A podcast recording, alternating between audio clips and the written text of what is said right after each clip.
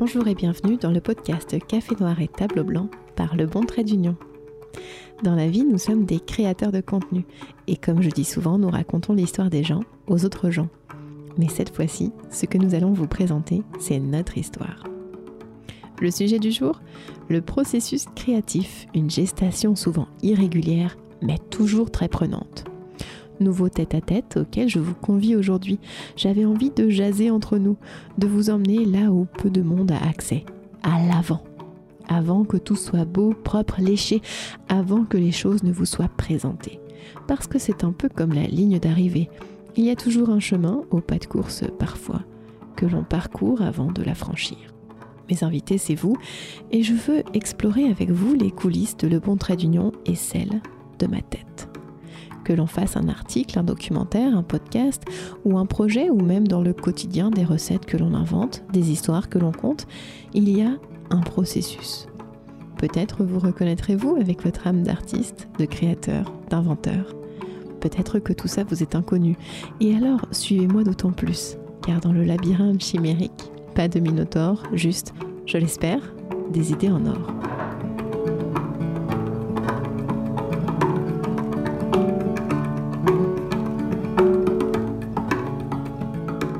Cet épisode, j'en parlais comme d'une course en introduction, mais je voudrais surtout vous parler d'une naissance. C'est le genre d'histoire qui nous transporte, pour peu qu'on l'élève un peu, qu'on l'élève haut et qu'on l'éduque bien.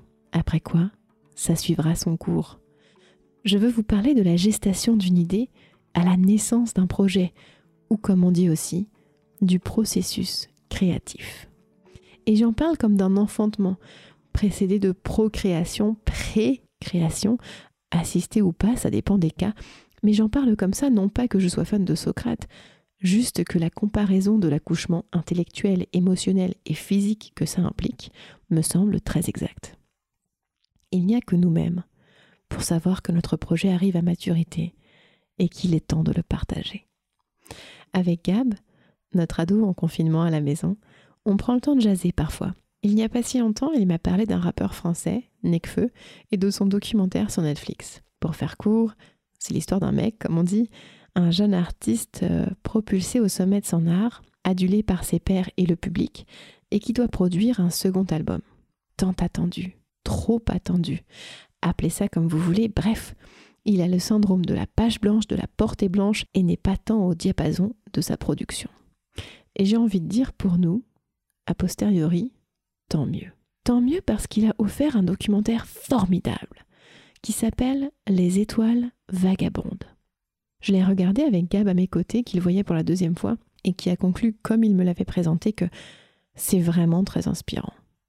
Il y a en effet dans ce film tout son processus créatif, son voyage initiatique, cette quête autant que cette fuite.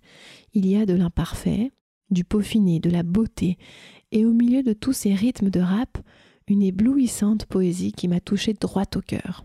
Et autant se le dire, c'est très courageux.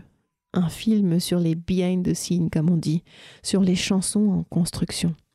Car on ne voit que ce qui est en cours, comme l'échographie de votre idée en gestation. Or, personne n'a jamais dit devant cette imagerie médicale Il est beau ce bébé.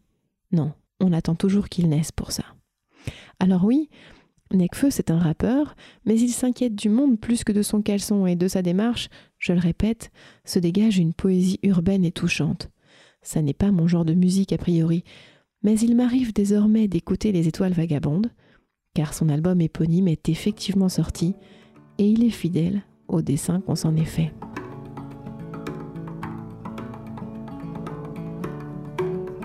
D'ouvrir son carnet de notes, parfois en en faussant une, Necfeu ouvre aussi l'inaccessible mise en œuvre d'une idée au projet. Nous passons tous par ce genre d'étape, d'euphorie glorieuse et de doute plombant, parfois de néant ou de surcréation. Dans le même ordre d'idées, j'aime beaucoup la vidéo bien plus courte certes et bien plus générique aussi, de Natasha Bird, une créatrice de contenu qui est sur Instagram et YouTube et qui envoie autant de cartes postales que de publications. Elle a une esthétique colorée qui me rappelle Katy Perry, mais avec la douceur enveloppante de Nora Jones. Bon, je vous donne des chanteuses pour situer l'univers visuel de Natasha, mais vous l'aurez compris, la création, après tout, C'est une expérience multisensorielle, pour peu qu'on s'y prête et qu'on s'y livre. Je vous la cite car elle image bien ce que je retrouve dans ma propre gestation idéale. D'abord, il y a la boulimie inspirationnelle, en dedans de moi, de ma tête, de mon corps. Je suis à la recherche de mes sensations, je ramasse mes idées, je joue aux cartes avec mon imagination. Puis vient la boulimie de dehors, de la température du monde, des informations de l'extérieur de mon territoire. Dans ces moments-là, je suis une éponge, ultra sensible. Je suis un émetteur qui veut recevoir. Je fonds dans la réalité et les divagations pour peu qu'elles m'attirent. Ensuite, c'est la gestation. Les essais difformes, les joies quasi narcissiques, l'abattement, refaire, faire autre chose, y revenir, déchirer la toile, recoudre, rabouter les sons. Je vais parfois à vitesse de croisière, parfois en allure de deux chevaux, des fois ça file, des fois ça noue. C'est la progression, la prise de forme. Et enfin, voilà la naissance.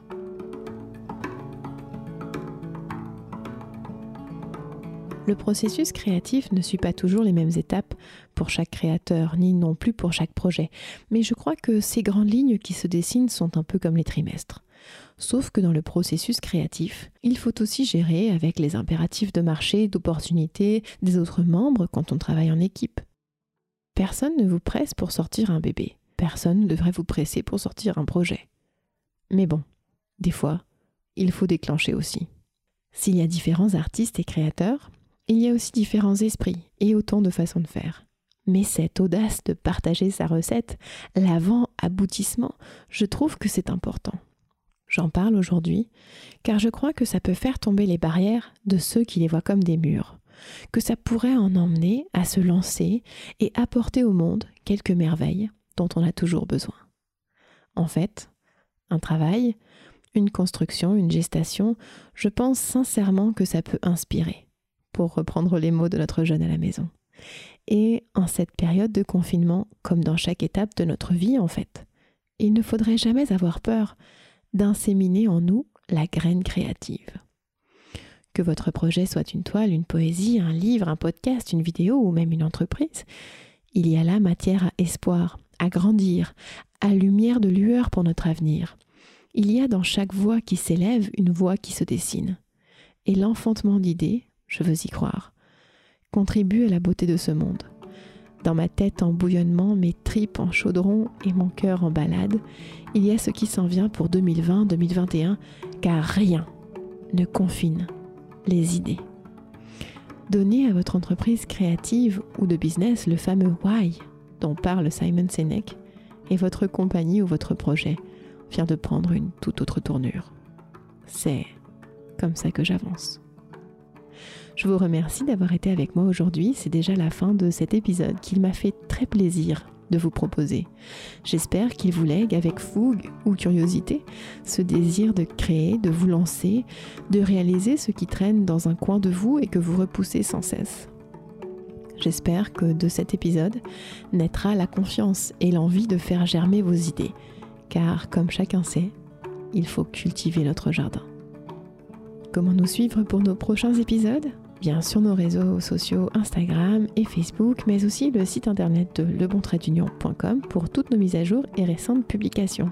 Puis j'en profite pour vous dire que vous êtes chaque fois plus nombreux à nous prêter l'oreille et que ça nous fait extrêmement plaisir. Si vous avez envie qu'on aborde certains sujets ou des commentaires à nous faire, surtout n'hésitez pas, on sera aussi ravis de vous lire. Je vous dis à très bientôt et comme toujours, prenez soin de vous. 大きな木が呆れてる花を咲かせる